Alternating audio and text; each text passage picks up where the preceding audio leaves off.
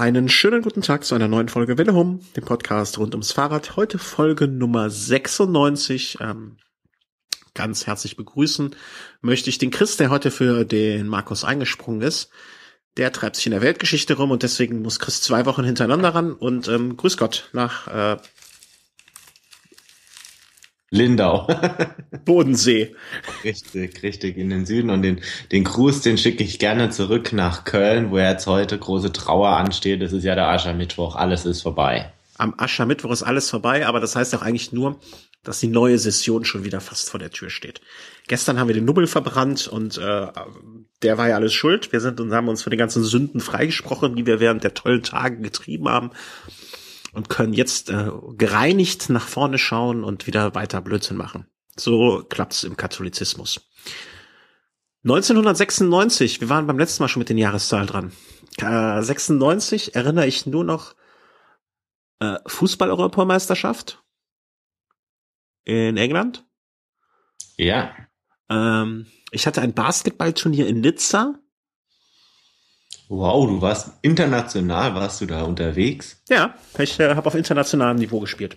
Ähm, ich habe Zivildienst angefangen, was ganz schön war. Ich habe meine Vespa getuned, wie alles gemacht haben.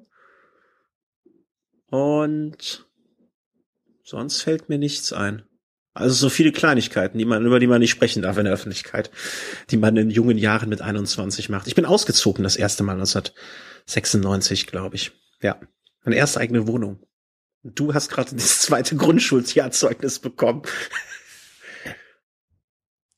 Na, Moment, Moment. Also, aber auf jeden Fall, ich hatte ein super Zeugnis. Ja. das auf jeden Fall. Und es war auch, es waren auch meine ersten Olympischen Spiele, die ich wirklich so bewusst so erlebt habe. Also ich war da Echt? Neun. Und ja, in dem Alter, da kann man ja dann schon so seine, seine Interessen dann so ein bisschen so selbstbestimmen, auch mal selbst so den Fernseher anschalten, was man, ja, mit fünf nimmt man Olympia noch, oder die Bedeutung da noch nicht so wirklich wahr, aber so mit, mit neun, da hat mich das schon so gereizt und gut, was ich damals noch nicht so wahrgenommen habe, das, das war das Jahr eines ganz großen Durchbruchs von einem Radsportler, der, der ein Jahrzehnt, meine ich, geprägt hat. Und das war Jan Ulrich, also 96, Zweiter bei der Tour. Mhm. Ja, da, da, da kam einer, der, über den man heute noch redet. Äh, ganz abgefahren. Ich erinnere mich auch an meine ersten Olympischen Spiele im zarten Alter von neun Jahren. Das war dann natürlich äh, ein paar Jahre davor, die Los, äh, Spiele in Los Angeles. Aber ich kann mich auch an äh, die 94, 84er Olympiade erinnern. Auch so ganz, ganz prägnante Szenen.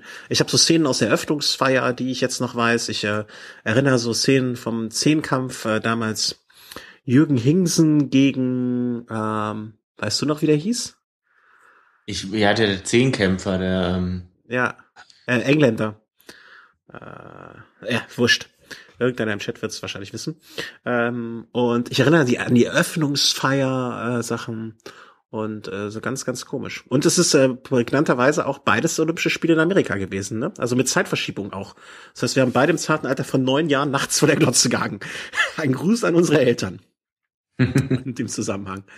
Ähm, ja. Aber ich kann mich, äh, also wir sind ja beide ganz, das hatten wir, glaube ich, schon mal angesprochen, große Fans der Olympischen Idee und der Olympischen Spiele. Und äh, ich kann mich auch an alle Olympischen Spiele irgendwie seit 1984 dann einigermaßen gut erinnern. 88 Seoul, 92 Barcelona. Dass du 92 in Barcelona nicht erinnerst, ist ein bisschen schade. Weil das waren auch sehr schöne Olympische Spiele und ja auch, äh, ich war zu der damaligen Zeit auch in Spanien um die Ecke sozusagen. Äh, habe aber keine äh, Sportstätten während der aktiven Phase ähm, angeschaut. Was hältst du denn eigentlich von der Bewerbung von Berlin? Fällt mir gerade mal ein. Wo wir jetzt gerade bei Olympia sind.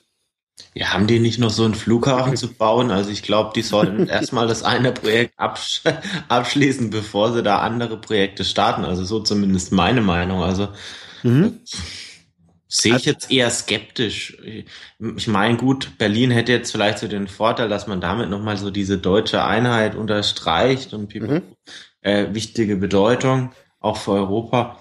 Aber ich also wenn ich Olympische Spiele, also Hamburg hätte da für mich schon ein bisschen mehr Charme oder auch München. Aber Berlin, ich weiß nicht. Gut, also, bei Hamburg hat natürlich jetzt auch so den Makel der Elbphilharmonie. Das dauert ja auch ein bisschen länger als als anberaumt. Also ich weiß, weiß gar nicht, ob das dann rechtzeitig mit Olympia klappt oder ob das dann auch verschoben werden muss.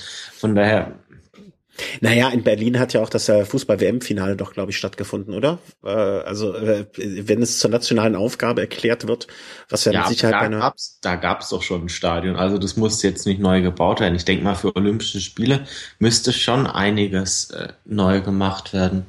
Ach, ich, ich weiß es jetzt, also ich weiß gar nicht, was ich davon halten soll. Also man hat ja äh, schon in den letzten Jahren deutlich gemerkt, dass das Interesse der Bevölkerung, ich glaube, das war da bei der Bewerbung für die Winterspiele, hat man doch schon gemerkt, da gibt's auch einen ordentlichen Gegenwind und dann weiß mhm. man gar nicht, allein so eine Bewerbung kostet ja schon ordentlich Geld und wenn man dann nicht mal weiß, ob die Bevölkerung da dahinter steht, ist es auch ein ganz schönes Risiko. Mhm. Und ich finde es eigentlich auch schade, weil ich finde, wie gesagt, also ich würde schon gerne in meinem Leben noch einmal eine Olympische Spiele äh, in, in, in Deutschland erleben und auch egal wo.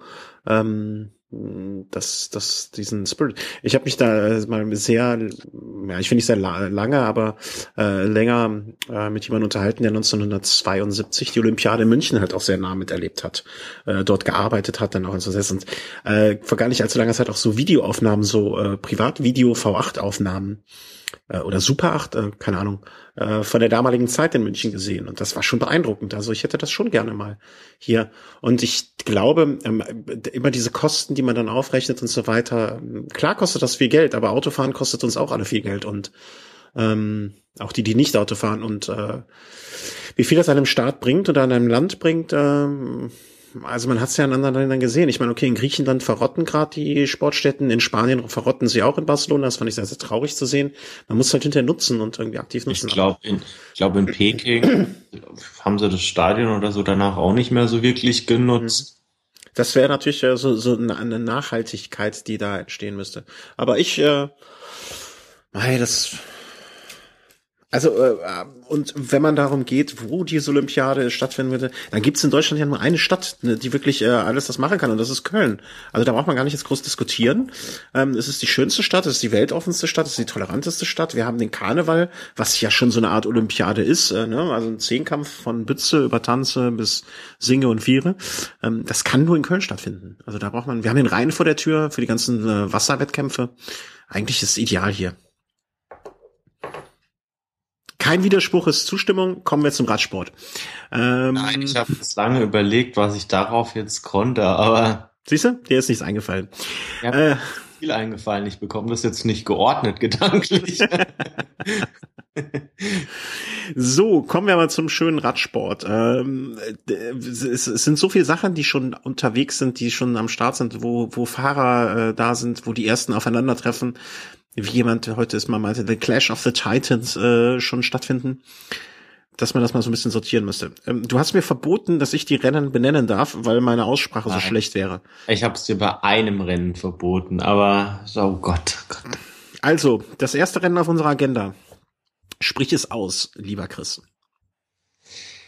Jetzt muss mal gucken, dass ich, dass wir überhaupt die die richtige Reihenfolge haben. Also vielleicht sollten wir ähm, der Vollständigkeit halber nochmal die Katar-Rundfahrt nochmal mit einem Satz abschließen. Okay.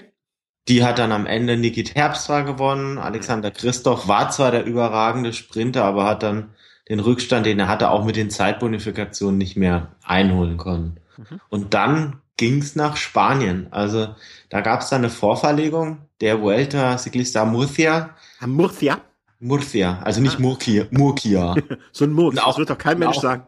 Und auch kein Murks. Kein Murks. Murks, Murks. Wir müssen, können auch nicht so lange machen. Der Enrico wartet auf alle unsere Hörer äh, wegen der Live-Übertragung der, der Bahn-WM. Also, zack, zack. Beeilen wir uns mal ein bisschen. Also im letzten Jahr noch Anfang März ausgetragen als ein Tagesrennen.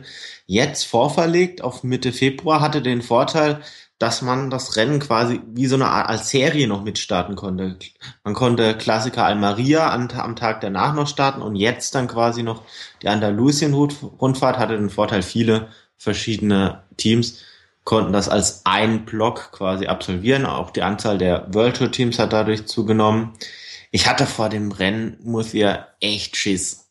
Weil ich habe mhm. überlegt, okay, letztes Jahr war der, war der, war der Bauke Mollema oder vorletzt, vorletztes Jahr war der Bauke Mollema schon richtig gut dort. Und hab mir dann die Startliste angeguckt und hab gemeint, ah, der ist da wieder ganz vorne mit zu erwarten. Und ich hatte wirklich Bedenken und ich war dann froh, dass sie, dass sie dann doch einen Ausreißer wegfahren haben lassen dem Rhein Taramä, der gewonnen hat und dann zumindest den Sieg von, von Bauke Mollema da verhindert hat, weil das wäre die Höchststrafe gewesen. In der Heimat von Valverde, der der Vorjahressieger war, dann ein Sieg von Mollema, oh Gott, oh Gott, oh Gott. Aber es ist ja am Ende auch recht eng geworden, ne? Also es war, der Abstand der waren zehn Sekunden. Also viel, viel länger hätte es auch nicht sein dürfen.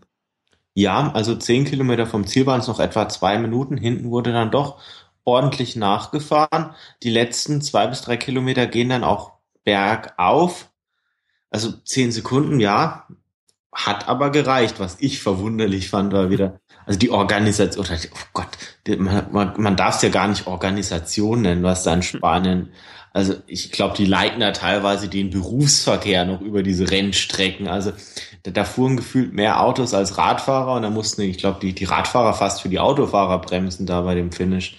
Also das, das also wer die Bilder gesehen hat, der weiß, was ich meine. Also da, da war von freier Zielzufahrt war da nicht mehr viel. Aber es ist ja zumindest nichts passiert im Sinne von, dass äh, Fahrer verletzt wurde oder sonst was. Jedenfalls ist nichts großartig bekannt geworden. Das gab es ja auch schon bei solchen äh, Zielankünften, äh, wo dann auf einmal äh, auf der Straße mehr Autos unterwegs waren als Radfahrer. Insofern können wir da ja ganz glücklich sein. Ähm, hast es schon angesprochen? Ähm, es wurde jetzt mehr so als naja, ich will nicht sagen wie die Mallorca Challenge, aber es wurde mehr so als Mehrkampf gesehen oder als Veranstaltung von mehreren ein, ein Tagesrennen hintereinander. Äh, mit der Murcia-Rundfahrt als erster Teil. Ähm, an, zweiter Stelle dann äh, direkt danach die äh, Klassiker der Almeria. Ähm, ich muss gestehen, ich weiß nicht mehr, wie es in den letzten Jahren war, aber dieses Jahr eindeutige Sprintankunft. Das lässt das, das Streckenprofil ist jetzt nicht top flach, wie man es äh, vermuten könnte, aber ähm, die Anstiege oder die Hügelchen sind eigentlich weit vor dem Ziel, vor der Zielankunft. Ja, ist eigentlich regelmäßig so, dass es eher was für die schnellen Männer ist, die dann vielleicht auch mal über einen kleineren Hügel mit wegkommen. Unterstreicht jetzt dieses Jahr auch der Sieg von Mark Cavendish, also zu groß können die Hindernisse da jetzt nicht gewesen sein. Zweiter Platz immerhin für Juan José Lobato der jetzt wirklich eine super Saison fährt bis jetzt. Der hat auch schon eine Etappe der Tour Down Under gewonnen und beweist sich da als, als recht starker Sprinter, auch bei den schwierigeren Ankünften. Der Christian ist kurz äh, abkömmlich, weshalb ich jetzt mal alleine so ein Stück weit weitermache. Das Team Quickstep in einer ganz starken Leistung in dem Rennen, das unterstreicht der dritte Platz von Mark Ranger, also dem Anfahrer. Der war fast noch vor dem Juan José Lobato. Es, war dann ein Stück weit dann doch so eine Art Zwei-Klassengesellschaft. Es gab einige Teams, die jetzt auch nicht der ersten Kategorie angehört haben. Das, das polnische Team von Stefan Schumacher noch mit einigen Fahrern recht weit vorne dabei, unter anderem mit Gregor Bohle. Christian hat es vorhin schon angesprochen, es ist wie so eine Art Rennserie. Er hat mit einem Punkt nicht recht, es sind jetzt nicht lauter Ein-Tagesrennen. Es waren zwei Eintagesrennen mit Murcia und Almeria. Und dann jetzt eine Rundfahrt, die, die Andalusien-Rundfahrt, ein Rennen, das Alejandro Valverde, mein Lieblingsfahrer, letzten drei Jahren wirklich gewinnen ko konnte. Und ich habe mir gedacht, okay, du Depp, da hast du jetzt endlich so ein Rennen gefunden, wo du jetzt regelmäßig absahnst und dann fährst du erstmal nach Asien. Also nicht ganz verständlich. Gab es denn mal irgendwie, äh, hat, hat man ihn mal gefragt oder, ähm, oder ist das einfach Sponsorenentscheidung? Was mein, deine persönliche Meinung dazu? Ich weiß es, also ich kann es gar nicht, ich kann es wirklich absolut nicht beurteilen. Also ich weiß, ich weiß nicht, woran es liegt. Also sie wollten da äh, den Nairo Quintana starten lassen, aber ich kann mir nicht vorstellen, dass in diesem Stadium der Saison, dass man da schon abwägt, wen schickt man wohin. Also vielleicht gab's im Oman oder in Katar auch gerade wieder Rabatt auf Luxusuhren. Ich weiß es nicht. Also ich, ich habe ich hab keine Ahnung. Vielleicht äh, ich meine, er, er ist ein Fahrer, der äh, legt eigentlich, na, ich will nicht sagen, legt Wert darauf, ähm, äh, zu Hause zu sein, aber für den so ein Umfeld, so, so ein vertrautes Umfeld zumindestens in der Vergangenheit sich als nicht schädlich dargestellt hat. Sagen wir mal so. Mm, ja, vielleicht zieht er aber auch den Vorteil äh, in Asien, da ist er nicht, nicht bekannt oder so, dass er da jetzt vielleicht auch mal erstmal dem Hype so ein Stück weit entgeht. Also Ja, aber Hype, Hype, also was soll ich denn Contador oder Froome sagen? Also mh, hm, Hype ist jetzt, finde ich schon. Mh, hm, doch, also ich, ich habe es in Spanien schon erlebt. Also da möchte, möchtest du, wenn du mit dem Teambus da äh, anrollst zum Einschreibeplatz, möchtest du nicht Alejandro Valverde sein in Spanien. Ich möchte wegen seiner Frisur allein schon nicht Alejandro Valverde sein. Ja, also, also nee, also da kommst du fast gar nicht aus dem, aus dem Bus raus. Und ich glaube, was den Hype unter den Fans angeht, äh, gibt es da keinen Unterschied zwischen einem Contador und einem Valverde. Ein Froome, der hat es in Spanien vielleicht sogar noch verhältnismäßig einfach. Mhm, okay. Also, ja, der muss halt nicht immer alle Kinder mitbringen zum Rennen. Ne? Die machen, die wollen, die um, umgarnen ihn ja sozusagen und äh, machen ihm das Leben schwer. Das ist ja, das ist ja das Problem bei ihm. Nun gut, er ist äh, unterwegs. Äh, die anderen müssen für äh, die Movies, dass die Eisen aus dem Feuer holen. Und ähm, das ist heute. Gestern, fangen wir mit gestern an. Also gestern. Gestern? Moment. Gestern? Nee, nee, fall, nee, falsche Rundfahrt. ja, doch, heute, heute. Ah, jetzt reiß dich mal zusammen hier. Ja, ähm, ja sorry. Ähm, das ist den Movies nur zur Hälfte gelungen. Äh, und zwar zur zweiten Hälfte. Äh, die Andalusien-Rundfahrt startete heute mit einer, ähm, ja, zwei Halbetappen. Genau, genau. Also insgesamt gibt's jetzt quasi sechs Etappen. Die, bei der ersten die, der erste Tag wurde so ein Stück weit zweigeteilt, eine relativ kurze Sprintankunft, wobei es da doch dann einige Abstände gab. Im Lichtart hat die Etappe gewonnen, war auch davor zum erweiterten Favoritenkreis gezählt worden, hat sogar zwei Sekunden Vorsprung am Ende gehabt. Ich fand jetzt auch für eine Sprintankunft war das Profil, ich will nicht sagen wellig und es waren keine Anstiege, aber es war jetzt auch nicht ohne so auf den letzten, sagen wir mal, mal so 10, 10, 20 Kilometern waren, waren da schon noch so ein paar Hügelchen bei. Also ob da jetzt so ein äh, Cavendish mit drüber gekommen wäre, bezweifle ich. Also Tyler Farrer, äh, vierter Platz heute, äh, war zumindestens mit vorne mit dabei. Ähm, ähm, bitte? Fünfter. Was habe ich gesagt? Ich meinte auch Fünfter. Okay. Vierter habe ich. Ja. Äh, Degenkolb Elfter. Ähm, also Degenkolb wurde ja schon fast von den Gesamtklassementsfahrern quasi da überholt. Da gehe ich davon aus, dass er am Ende dann so ein bisschen rausgenommen hat. Anders kann ich mir das nicht so wirklich erklären. Mhm. Und äh, zweiter, Teil, zweiter Teil ähm, des heutigen Tages sozusagen dann ein Zeitfahren.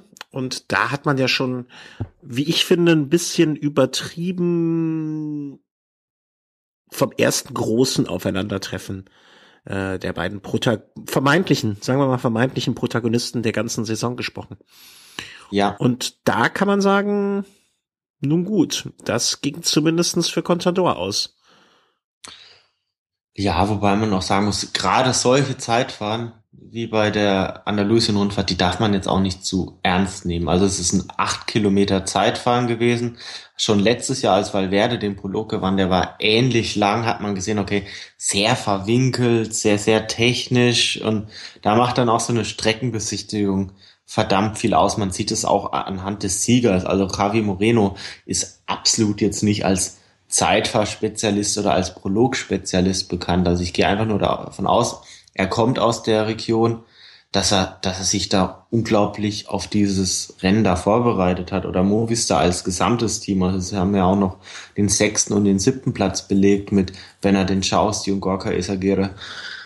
Also ob man das jetzt wirklich so ernst nehmen darf, so als ersten Gradmesser, glaube ich nicht. Also man hat auf den Pflaster-Etappen oder bei, auf der Pflaster-Etappe bei der Tour gesehen, dass sich so ein Froome dann doch manchmal so ein bisschen schwerer tut als vielleicht manch anderer, auch mhm. wenn es technisch ein bisschen schwieriger wird. Und es sind ja, ich meine, er war ja immer noch in den Top Ten als Zehnter. Ja. Und, und diese acht Sekunden, diese Andalusien-Rundfahrt ist wirklich dieses Jahr richtig, richtig schwer und da wird es am Ende nicht um diese acht Sekunden gehen. Und es ist ja, war ja auch, ähm, du erwähnt, es schon ein technisch schwieriges Zeitfahren. Ähm, es hatte äh, ja auch so kleine An, ich will nicht sagen Anstieg, aber hier mal ein Stich, dort mal ein Stich. Es war jetzt kein klassisches Zeitfahren, wie man von der Tour kennt, äh, irgendwie 40 Kilometer Topf eben. Ähm, oder auch kein klassisches Bergzeitfahren, sondern es war schon, ja, ein etwas schwererer Prolog, äh, Prolog, Prolog, Prolog. Prolog und dementsprechend vielleicht nicht so ausgabekräftig. Äh, gewonnen hat aber in einer von den Movies äh, Moreno. Ja. Ähm, vor Kellermann, ähm, Contador Vierter, Pinot noch auf Platz 8 vielleicht erwähnenswert, Chavanel 11, ähm, wenn man so weiter durchguckt. Äh, Frank Schleck heute bei der Andalusienfahrt direkt raus. Ähm, es scheint da wohl zu einem Sturz gekommen zu sein äh, innerhalb der ja der der ersten äh, also dieser ersten Teiletappe und ja war am Nachmittag nicht mehr angetreten und äh, genaues weiß man auch noch nicht. Äh, ob das Pech vom Andi auf ihn übergesprungen ist, wollen wir es mal nicht hoffen, oder? Kann ich jetzt gar nichts dazu sagen. Okay. Wusste ich jetzt gar nicht, dass er raus ist. Ja, doch ist er ist, ist äh, schon raus. Ausgeschieden. Ähm, wir bekamen noch gerade aus dem Chat vielleicht eine kurze Rückmeldung, das sollten wir vielleicht noch ergänzen, ähm, dass bei der Katar-Rundfahrt ähm, bei der letzten Etappe äh, mit Sam Bennett der erste Bora-Sieg stattgefunden hat für unser deutsches Team. Ähm, das vielleicht so als Ergänzung noch. Ja, Glückwunsch. Ja, hat wir jetzt Ja. ganz äh, übersehen. Aber ist noch ein recht junger Fahrer. Mhm. Und ja, ich denke mal, er hofft darauf, dass er vielleicht dieses Jahr bei der Tour vielleicht sogar als Sprinter starten darf. Ich denke mal, wenn er, wenn er so weitermacht, stehen die Chancen gar nicht so schlecht, weil die anderen Sprinter, also so ein Bauhaus ist dann doch für so eine Tour noch, noch ein bisschen zu jung und zu unerfahren. Und ich denke mal, einen Sprinter mitnehmen, wenn man vielleicht in der Gesamtwertung dann doch nicht ja, mit, mit einer Top Ten Platzierung wirklich rechnen kann, ist, ist vielleicht gar nicht schlecht. Bei, bei einer Etappenankunft Top Mhm. 5, Top 10 ist mit Sicherheit mal drin. Mhm. Wie geht das denn jetzt mit der Andalusien-Rundfahrt weiter? Also morgen jetzt, äh, morgen ist Tag der Aufzeichnung, ist Mittwoch, also Donnerstag, Freitag, Samstag, Sonntag. Am Samstag so etwas äh, wie die, ich will nicht sagen Königsetappe, aber ich glaube die Etappe, wo wir alle so uns am meisten von versprechen.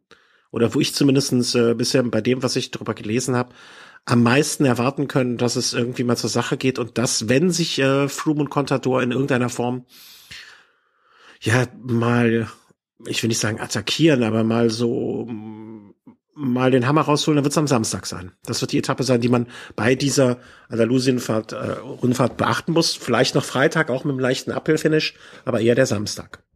Na, ich denke, Freitag und Samstag wird es da zur Sache gehen. Ich kann mir nicht vorstellen, dass bei so einer Rundfahrt, die dann doch recht schwer ist, dass da auf irgendeiner Etappe da Rast gemacht wird und langsam gefahren wird.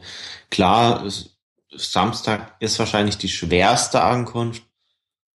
Aber Contador hat ja auch schon öfters gezeigt, dass er nicht unbedingt immer bei den schwersten Etappen attackieren muss, sondern auch ab und zu mal es probiert, wenn es ein bisschen ja, vermeintlich leichter ist. Also ich denke, da ist noch sehr, sehr viel drin. Vielleicht auch na, morgen ein dritter Kategorieanstieg, etwa neun Kilometer vor dem Ziel. Also ich könnte mir da auch vorstellen, dass vielleicht, vielleicht probiert es ein Contador da. Er ist mit Sicherheit der bessere Abfahrer als ein Froome. Fährt oft mit dem Messer zwischen den Zähnen. Ja, der, der erwartet irgendwo einen Schnitzelstand. Ja, ah, vielleicht morgen auch Lobato wieder ganz vorne mit dabei. Würde ich ihm zumindest zutrauen. Hm. Ähm, glaubst du denn, Vielleicht dass auch ein Degenkolb, vielleicht auch ein Degenkolb. Mit der Form von, von der Dubai-Tour mit Sicherheit morgen zu beachten. Mm, Ja, es ist aber auch eine rundherum, also während des Tages nicht ganz einfache Etappe. Also, ähm, ja, ich weiß nicht. Das wird, das äh, wird, also ich finde diese Andalusien-Rundfahrt dieses Jahr sehr schwer einzuschätzen in Bezug auf, ähm, was wird am Ende passieren oder wer, worauf wird es hinauslaufen, weil die Etappen so angelegt sind, dass alles möglich ist, aber nichts passieren muss. Ich muss mal kurz husten. Das war Husten und Niesen zeitgleich. Das muss man auch erstmal können, oder? Chapeau. Ich ziehe meinen Hut.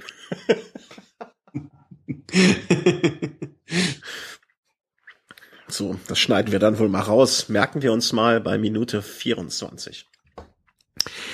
Nach der Andalusienfahrt ist äh, während der Oman-Rundfahrt, nein, Schwachsinn, ähm, Andalusien-Rundfahrt vieles möglich. Äh, wir haben, wenn wir wieder senden, viel zu erzählen, hoffentlich, wie es ausgegangen ist.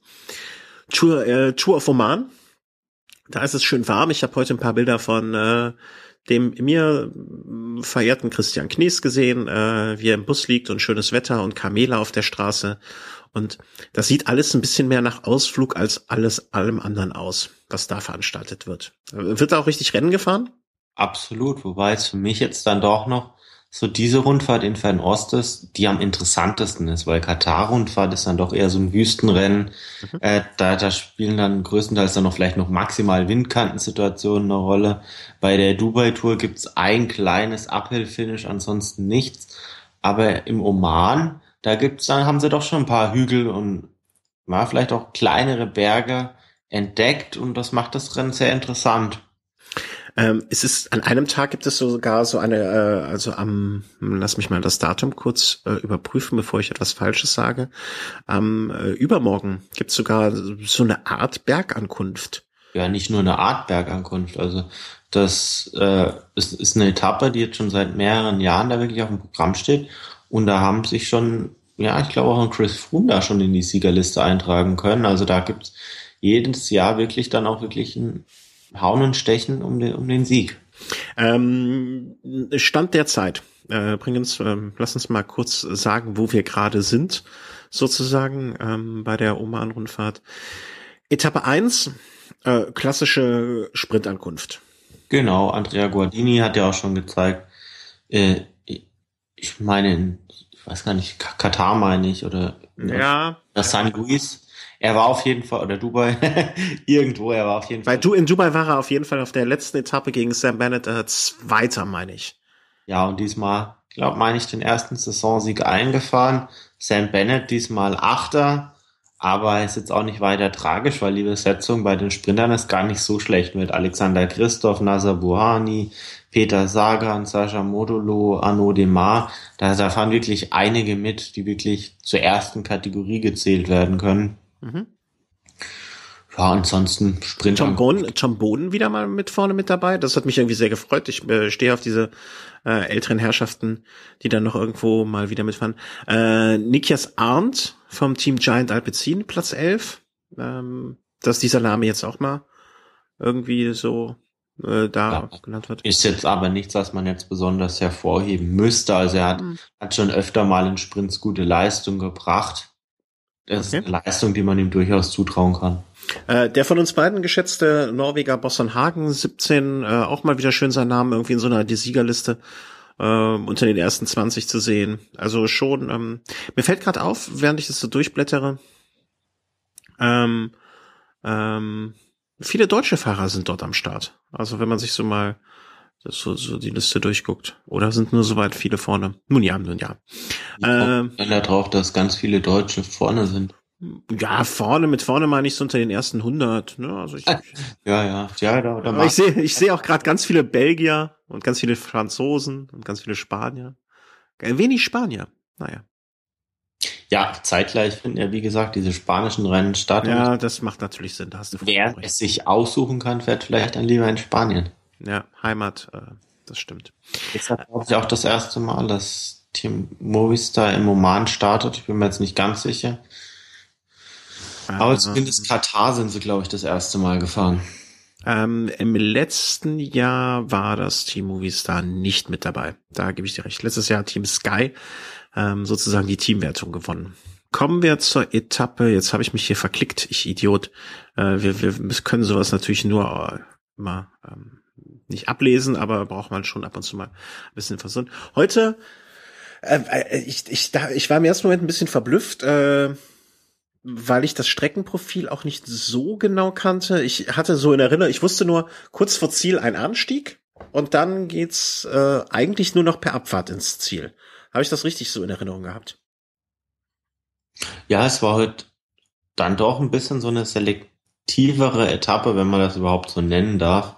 Es waren zwei Anstiege relativ spät im Rennen, möchte ich meinen, aber der letzte natürlich dann ganz, ganz spät, also nur noch so fünf Kilometer vorm Ziel. Und das ist natürlich was, da, da gibt's dann immer Action, vor allem wenn so eine Rundfahrt noch absolut offen ist und es nur wenige Etappen gibt, auf denen sich dann wirklich so das Gesamtklassement dann wirklich entscheidet. Mhm. Und ähm, ich will nicht sagen zu meiner großen Überraschung, aber schon Also darauf gesetzt hätte ich jetzt nicht, äh, hat Fabia Cancellara das Ding abgeschossen. Also ich sehe jetzt gerade äh, Bohnen wieder vorne mit dabei, Cancellara gewinnt eine Etappe. Ähm, wird da äh, kommen da die alten Herren wieder aus ihren Kisten raus und wollen Wiggins äh, bei Paris Roubaix ärgern oder was ist da los? Also das ist äh, ich dachte so, hä, Cancellara, den hatte ich jetzt irgendwie so so gar nicht mehr auf dem Schirm.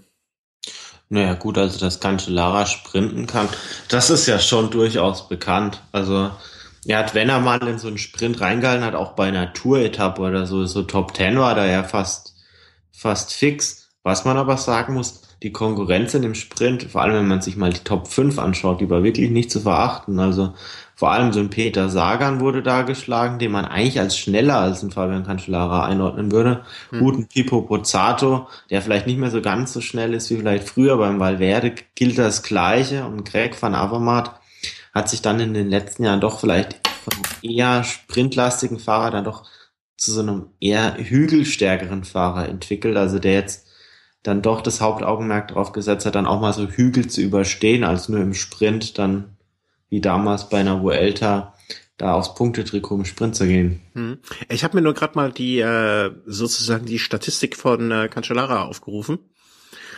Ähm, also im letzten Jahr hat er am bei der Vuelta de España äh, aus Spanien ist er einmal Dritter geworden äh, bei der 17. Etappe dann, ich, ich, ich nehme jetzt mal die Zeitfahren raus, weil die ja nicht sehr, sehr repräsentativ sind. Ähm, und davor war keine Podiumsplatzierung in irgendeiner Form dabei. Also er hat im letzten Jahr ähm, Paris-Roubaix Dritter, äh, Flandern-Rundfahrt erst gewonnen, Mailand-San Remo Zweiter, aber das war's im Wesentlichen auch schon. Also er hatte jetzt im letzten Jahr echt kein Jahr, wo er, wo er rückblickend sagen kann, boah, super Jahr. Ähm, Wobei man bei so einem Fahrer dann halt auch sehen muss, der setzt so seine Prioritäten ganz bewusst. Also der, der, er, könnte mit Sicherheit das eine oder andere Ergebnis einfahren, wo er sich aber sagt, Mensch, er hat schon das und das und das erreicht. Da muss er jetzt einfach nicht mehr reinhalten, um da noch Fünfter zu werden. Mhm. Okay, sehe ich ein. Aber, aber das waren halt auch echt viele Platzierungen, wo ich jetzt sage, so 70., 80., 151. Ähm, irgendwie so keine Platz. Also er hat einer, ich glaube, wir können uns darauf einigen, dass er im letzten Jahr kein Top-Jahr hatte für seine Verhältnisse. Also ich würde ein Jahr mit einem Sieg bei der Flandern-Rundfahrt jetzt nicht als schlechtes Jahr bezeichnen wollen. Nee, aber er hat schon Jahre gehabt, wo er, wo er, glaube ich, mehr geschah. Wo, oder du wirst, wenn du ihn Cancellara fragen wirst, äh, war so von den Jahren der Vergangenheit äh, war, wie würdest du das letzte Jahr einstufen? Ähm, da hatte er mit Sicherheit Jahre, wo er sagen würde, na okay, da war ich ein bisschen besser. Wenn ja davor das Jahr 2013 anschaust, Paris-Roubaix, Flandern-Rundfahrt, ähm, E3-Preis, Mailand-San Remo, Dritter, ähm, das, das, also dieses Frühjahr war ja schon dann fantastisch. Und äh, dann nochmal ähm, okay, das waren zwei Zeitfahren, drei Zeitfahren. Dann nochmal eine Etappe bei der Spanien-Rundfahrt, zweiter, dritter, ähm, mehrere Zeitfahren gewonnen. Ähm, bei der Welt, okay, das sind wieder Einzelzeitfahren. Ähm, ja, ist ja auch egal. Ist ja auch wurscht. Aber ich habe ich hab gedacht, er hat ein gutes Jahr und ich mhm. denke, auch wenn man einen so einen großen Erfolg hat, dann dann reicht das auch. Ey, klar. Ali hat jetzt außerhalb der Tour jetzt auch nicht wirklich so viel gerissen, aber würde sagen, er hat ein überragendes Jahr. Mm, ja, das stimmt. Das stimmt, das stimmt. Ich, ich will ja nur sagen, dass es mich freut, dass Cancellara wieder da ist und zurückgekommen ist und jetzt mal wieder schon zu einem. Wieder da, er ist immer noch da. Also. Er war, äh, pass auf, für jemandem, ja, dessen Fokus deutlich begrenzter ist, wie ich es bin, in, gegenüber deinem weitläufigen Blick auf das große Ganze, da äh, ist er wieder da. Für dich war er nie weg. Können wir uns darauf vielleicht einigen? Wenn du so ausdrücken willst, gerne. ähm, jedenfalls, er hat eine, er hat heute gewonnen.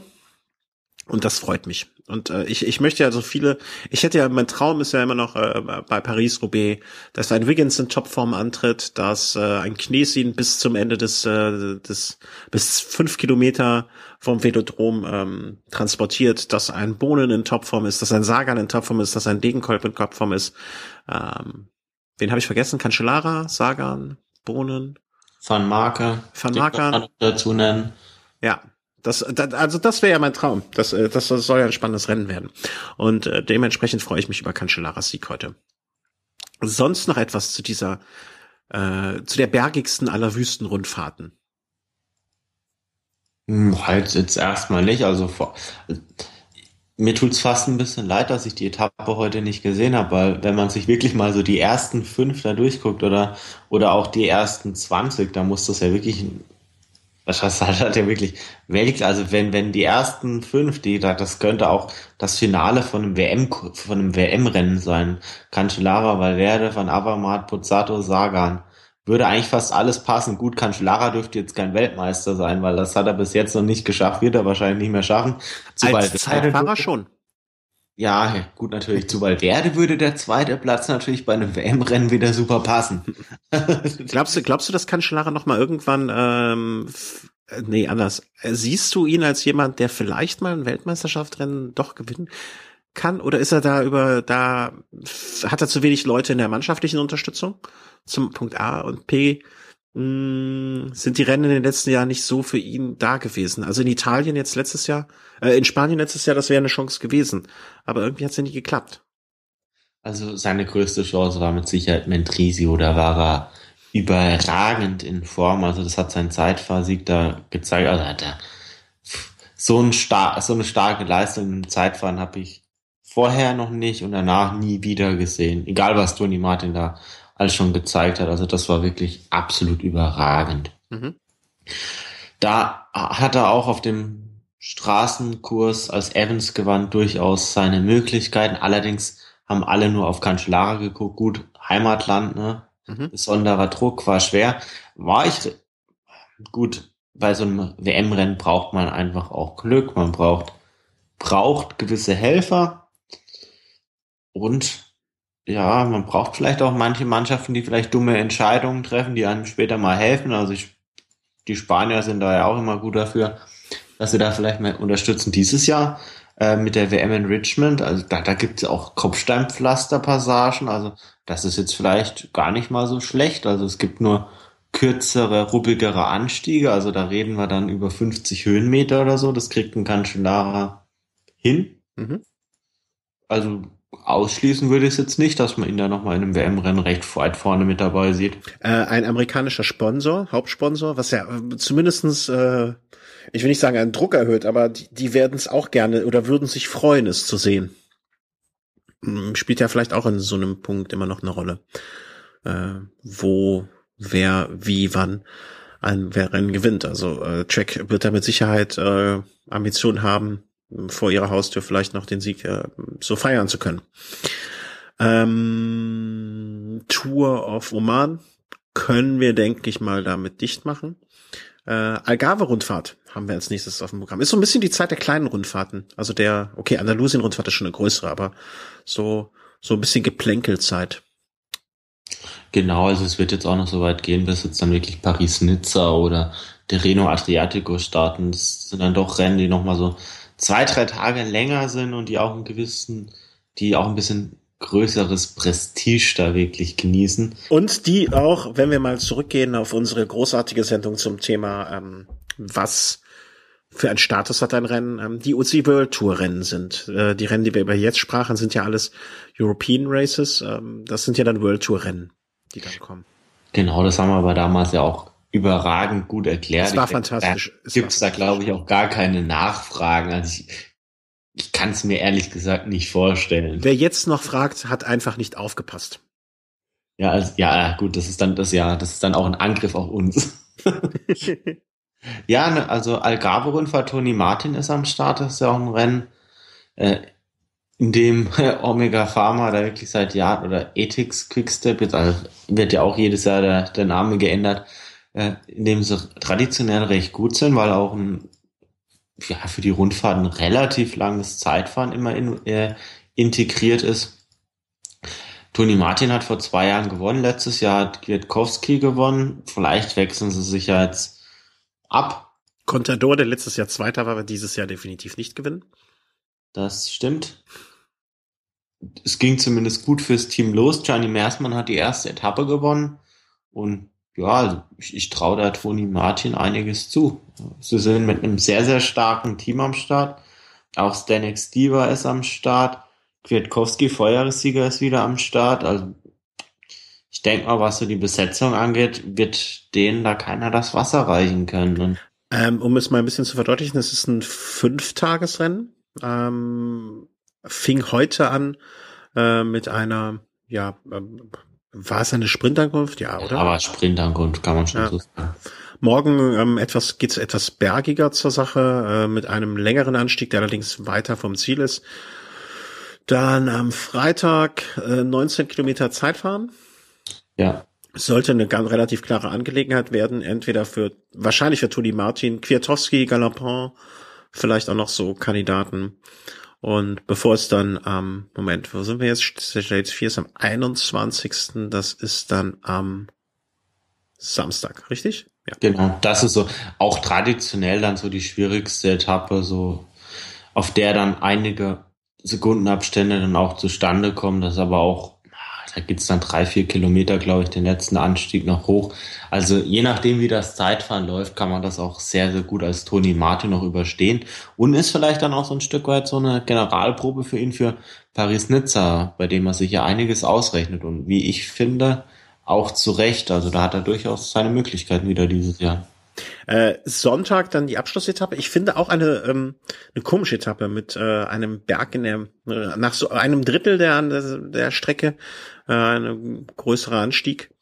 Äh, ja, wobei da verzerrt natürlich dann auch die Höhenmeterdarstellung. Also man könnte fast meinen, da geht's jetzt 1000 Höhenmeter hoch, im, aber ey, das sind dann vielleicht 300 oder 400. Also jetzt nichts wirklich Weltbewegendes. Hm. Ähm, ja, und dann war es das auch schon mit der Algarve-Rundfahrt. Ähm, warten wir mal ab, wie Toni Martin sich da präsentiert. Kurzer Cut, ich muss mal eben auf Toilette. Sorry. Also man muss wirklich sagen, also der Christian hat jetzt schon echt so eine wahnsinnig schwache Blase. Ich weiß gar nicht, ob er schwanger ist oder seine Frau. Also ich kann es mir aktuell jetzt gar nicht so wirklich erklären. Ja, ansonsten, wenn der Christian jetzt gerade nicht da ist, vielleicht jetzt schon mal so ein kleiner Ausblick, was jetzt dann in den nächsten Tagen und Wochen dann wirklich ansteht. Das, ist, das sind dann, wie schon angesprochen, dann Paris-Nizza, Terreno Adriatico, Paris-Nizza. Dieses Mal, was ja Toni Martin auch entgegenkommt, mit zwei Zeitfahrabschnitten. Zum einen der Produkt, dann nochmal auf der letzten Etappe dann das Bergzeitfahren auf den Col d'Es die anderen Etappen, es gibt zwar eine Bergankunft, aber die ist jetzt nicht so ganz steil. Wenn er sich da wirklich ranhängen kann, könnte er unter Umständen da wirklich eine, eine super Rolle bei Paris-Nizza spielen. Kommt natürlich da noch ein Stück weit drauf an, wie die Besetzung ist. Ein Rennen, auf das ich mich sonst noch ganz stark freue, ist dann wirklich Strade Bianchi. Das ist ein Rennen, das, das ich jedes Jahr sehr, sehr spannend finde, weil es auch wirklich viele verschiedene Facetten vereint. Zum einen ein bisschen rauer Straßenasphalt, Naturstraße, auf der anderen Seite dann einige Hügel und da können dann auch wirklich wieder verschiedenste Fahrertypen können da wirklich vorne wieder eine Rolle spielen. Es, äh, es erzeugt einfach unfassbar schöne Bilder, finde ich jedes Jahr. Also äh, es ist es ist so von den von den von den Eintagesrennen, die es gibt, finde ich mit das schönste in Bezug auf die Bilder, die es produziert. Also ähm, diese lange das langgestreckte Feld fällt auf diesen ähm, äh, Naturstraßen den Staub aufwirbelnd. Ich, ich, ich bete ja oder hoffe immer, dass es mehrere Tage vorher nicht regnet, äh, dass es alles eine sehr staubige Angelegenheit wird. Die Einfahrt nach Siena, ähm, Siena ist doch Siena ist die Ankunft, ja, ne? Ähm, also einfach eine wunderschöne Veranstaltung, meiner Meinung nach. Eine, eines der schönsten Eintagesrennen, die es gibt. Ganz schlicht und ergreifend. Ähm, ja, das war's eigentlich schon für heute. Machen wir eine äh, furchtbar kurze Folge, oder? Fällt ja, uns noch was ein? Furchtbar kurz, das ist jetzt eine Woche, ich denke mal. Das stimmt, das stimmt. Wir haben sonst mehr Zeit zu, äh, zu überbrücken. Was gibt's noch? Es gibt im Moment die Bahn-WM, die nirgendwo im Fernsehen zu sehen ist. Ähm, ja, ist halt so, traurig, aber wahr. Ähm, was passiert sonst noch gerade? Gibt es sonst noch irgendwelche Meldungen so aus dem Peloton, ähm, die wir so zu vermelden können? Ja, demnächst gibt's mal wieder einen Weltrekordversuch. Ah, stimmt. Thomas Decker versucht sich da in Mexiko. Aus meiner Sicht traue ich ihm jetzt nicht wirklich den ganz großen Wurf dazu. Er hat doch wirklich seit der Anfangszeit damals noch gedopt im Team Rabobank, also holländisches Team. Nachfolgemannschaft war dann waren dann die Belgiens. also ja, ja. ein Grund auf böse möchte man fast meinen. Ähm, ja, seit, seitdem er da nach seiner Dopingsperre zurückkam, hat es nicht mehr für ganz vorne gereicht. Und ja, das war vielleicht dann eher für ihn so eine Werbemaßnahme, dass er vielleicht doch noch einen Vertrag bekommt, weil sein Vertrag bei Garmin nicht verlängert wurde. Mhm. Ich bin mal gespannt, aber ich glaube nicht, dass er an die Marke von Ron Dennis rankommt. Äh, weitere Meldung noch so aus dem Umfeld. Äh, Lance Armstrong muss äh, musste Strafe zahlen, muss irgendwie 10 Millionen abdrücken. Ich habe es mir nicht ganz genau angeschaut. Ich ähm, weil mir Armstrong ja, wie schon mal hier erwähnt, auch eigentlich furchtbar egal ist. Ähm, Mai, äh, er hat beschissen, er hat beschissen wie viele andere, er muss bezahlen, andere müssen nicht bezahlen, haben sie gleich viel beschissen, äh, wurscht. Ich würde mich jetzt nicht freuen, wenn er irgendwann am Hungertuch nagt und ich glaube auch, das wird nicht passieren. Genau. Aber ähm, ja. Wenn man dann Lance Armstrong anspricht, kann man auch mal seinen Widersacher ansprechen, Jan Ulrich. Marco Pantani, der die Tage äh, sein elf, äh, elf, nee, wie alt, wie viele Jahre ist er tot? Zehn oder elf? Zehn Jahre, meine ich. Ja, ne, da, da gab es jetzt auch ein trauriges Jubiläum. Ja, und? Der Ulle? Ach so. Der macht's, also den meinte ich ja mit dem Widersacher, ne? Ach so, den hatte ich vergessen kurz. Ja, ja, ja, der, der hat sich ja bei der Alpinen WM rumgetrieben und hat, ich weiß gar nicht, so Oberkrupi-mäßig. Er hat sich wirklich an jeden Medaillengewinner da so ein bisschen rangeschmissen. Das war wirklich, was, es, es grenzte an Stalking, meine ich. Also der muss da im deutschen Haus gesessen haben, muss gewartet haben auf Leute, die mit glitzernden Medaillen da um die Ecke kamen. Also Hätten wir auch machen sollen. Ja, gut, da müssten wir uns aber erstmal den Flug dorthin leisten können. Und da Ach so. dann schon auf. wo, wo ist das? Ich weiß das gar nicht. Es war in Beaver Creek. Das ist, ist es, äh, sag mal nicht, ähm, Minnesota? Möglich. Ich, ich bin in der Geografie von den USA, bin ich nicht so bewandert. Also Sag mal, was hat das, was war nochmal dein Studium? Hatte das nicht irgendwas mit Geografie zu tun? Nein, überhaupt nicht. Also ich kenne mich eher mit der Geografie der Ukraine aus mittlerweile, muss ich sagen, aber das ist auch in den Medien ist es auch. Okay, ja, das ist, ist okay. eher. Ähm, ja, Ulle, Ulle, Ulle macht auf Groupie und äh, zwitschert sich ein, der andere muss zahlen und der dritte ist tot. Das sind unsere Helden und die Helden unserer Jugend. Traurig, traurig. Ähm, aber das war's jetzt eigentlich auch schon für heute machen wir zu. Nach einer Woche, in einer Woche ist nicht viel passiert. Sollten wir diesen Podcast wöchentlich machen, wäre immer so kurz, aber deswegen machen wir nur alle zwei Wochen. Und nächste Woche gibt es dann wieder einen Velo-Snack mit dem lieben Markus. Oder fällt dir noch etwas ein? Ich glaube nicht. Machen wir noch wie immer am Ende kurz die Podcast-internen Sachen. Ähm, dass die, die sich nur für Radsport interessieren, jetzt ausmachen können. Und da haben wir eine sehr, sehr schöne Nachricht, eine tolle Nachricht, eine super Nachricht. Sag mal, kletterst du jetzt in deinen Schlafsack rein oder was machst du da? Ähm, also wir haben eigentlich nur gute Neuigkeiten. Ähm, Punkt eins, der dich am wenigsten interessiert. Äh, wir hatten kurz dann ein bisschen Problem die Woche mit unserem Server. Ähm, es gab ein Update von unserer Software und das haben wir jetzt äh, da eingespielt. Und deswegen funktioniert nicht nur alles toller als vorher, sondern auch noch besser als vorher. Äh, das ist eigentlich nur hinter den Kulissen, aber an diesem Punkt möchten wir einfach mal dem Matti danken. Das ist der, der neben dem Markus, äh, wie er immer selber so schön sagt, den äh, Sternenstaub in die Server schmiert und äh, gießt. Und ähm, der macht das, der macht auch, dass das alles funktioniert. So. Und äh, ja, der hat da diese Woche ganz viel Tolles gemacht und deswegen funktionieren wir überhaupt. Wir waren diese Woche sogar mal ein paar Tage offline, das hat kaum einer gemerkt ähm, hoffentlich. Aber jetzt funktioniert wieder alles und ähm, wir können mehr machen als vorher im Hintergrund, was eigentlich für euch alle uninteressant ist. Aber deswegen möchte ich mich ganz herzlich bedanken bei Matti. Wenn ihr ihm auch etwas Gutes tun wollt, dann ähm, und ihr bei Twitter seid, dann schreibt ihm einfach mal ein Danke. Ja, und so viele Leute wie möglich, dass der über, überrollt wird von einer, einer Flut des Dankes. Äh, der Twitter-Handle ist at äh, Matti, geschrieben Martha, Emil, Theodor, Theodor, Y und großes S und dem einfach ein Danke. Vielleicht machst du das auch, Chris, mit deinem Twitter-Account. Ja, den werde ich wiederbeleben und dann. genau, das solltest, das solltest du eh machen. Werde ich dann wirklich, da gehe ich dann wirklich steil. Also ich werde dann auch mehrere andere Accounts noch anlegen, nur um ihm Danke zu sagen. Ja. Ähm, das ist Punkt eins. Punkt zwei ähm, derzeit ist, dass äh, ein Hörer hat uns ja darauf aufmerksam gemacht, dass das toll fände, wenn wir einen Patreon-Account hätten. Das haben wir eingerichtet und äh, das ist eine weitere Möglichkeit, ähm, das, ja, uns zu unterstützen. Äh, dort kann man äh, sozusagen einen äh, monatlichen Obolus leisten, um uns was zu helfen. Das haben wir gemacht. Der Hörer, äh, dem Hörer Christian sei Dank und dem, da haben wir auch dann sofort unseren ersten Unterstützer bekommen. Äh, dafür möchten wir uns auch ganz herzlich bedanken und das verkünden.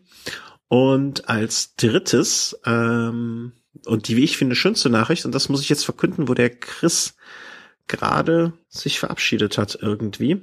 Ähm, wer ist jetzt weg? Nun ja, dann, äh, dann, ähm, dann sage ich es einfach so. Äh, wir hatten ja zur Fahrradschau und äh, zur Velo Berlin ähm, waren der Markus und ich äh, hatten uns verabredet dort, möchten dort gemeinsam eine Folge aufnehmen, möchten die zwei Messen besuchen und möchten mit euch allen zusammen an einem Abend ein Bier trinken. Das ist super und das freut uns sehr. Und wir hatten schon mit einem, ähm, ja, wir hatten schon hin und her überlegt, äh, ja, zu zweit und Chris wusste nicht so ganz äh, wegen neuem Job und ob er das hinkriegen wird. Und ähm, es ging dann hin und her und äh, ich glaube, es liegt ein bisschen daran, ähm, dass der Chris dann irgendwann mitbekommen hat, äh, wie schön das alles wird und wie toll das alles in Berlin wird. Und dass wir eine Einladung dort bekommen haben. Oder, Moment oder mal, Moment mal, mir wurde hier gratis trinken, wurde mir versprochen. Äh, und äh, da äh, haben wir uns bei einer beim Blogger-Event mit eingetragen. Und je mehr der Chris mitbekam, was dort für schöne Sachen passieren werden, umso trauriger wurde seine Stimmung und er war auch immer war ein bisschen weinerlich dann. Und irgendwann hat er gesagt: Ach, wurscht. Geld, Geld ist auch nicht alles und Freunde ist viel wichtiger und ich komme auch. Und äh, wenn ihr jetzt äh, das erste, wenn ihr dabei sein wollt, wenn das erste Mal der Chris auf den Markus trifft, und der Markus auf den Chris und ich die beiden dann, äh, ja, ich sehe schon an so einem Bahnsteig, die beiden aufeinander zulaufen wie in einer romantischen Komödie und ich werde Fotos davon machen. In Zeitlupe, in Zeitlupe. In Zeitlupe. Genau, genau, genau. Ähm, dann werden wir, äh, dann könnt ihr dabei sein. Also wenn ihr uns da zu dritt mal treffen wollt, dann ist das möglich und wir werden dort dann hoffe ich auch äh, unsere hundertste Folge mal zu dritt vor Ort äh, alle an einem Ort aufzeichnen. Das wird wahrscheinlich furchtbar schlimm und äh, keiner wird mehr durchblicken. Und äh, vielleicht werden wir das an dem Freitagabend machen oder an dem Samstagabend. Das wird auf jeden Fall eine sehr schöne Sache hoffentlich. Und ähm, das freut mich jetzt, äh, jetzt wo du wieder da bist, Chris, auch äh, ungemein. Wenn ich es dir nicht schon gesagt hätte. Ähm, ja, irgendjemand muss natürlich auch aufpassen, dass er da keinen Quatsch macht. ja, ja, genau. Also du, du siehst dich so, so ein bisschen als Zivi der beiden älteren Herren, oder wie soll ich das verstehen? Ja, ja, ich ich, ich bin dann vielleicht dann doch so der, der sinnvollere Repräsentant offiziellen Dritten gegenüber. Ach so.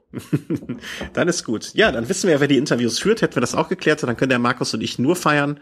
Und ähm, dann äh, wird es ja mh, mm, dich geben, der für das äh, ähm, für das Seriöse zuständig ist. So, das war's dann aber auch schon für heute. Äh, was jetzt noch wichtig ist, ihr geht jetzt alle bitte äh, zum Kollegen Enrico rüber, der auf seiner Seite den YouTube-Kanal von der UCI verlinkt hat. Und dort könnt ihr, die, die jetzt live zuhören, direkt bei der Bahn-WM einsteigen.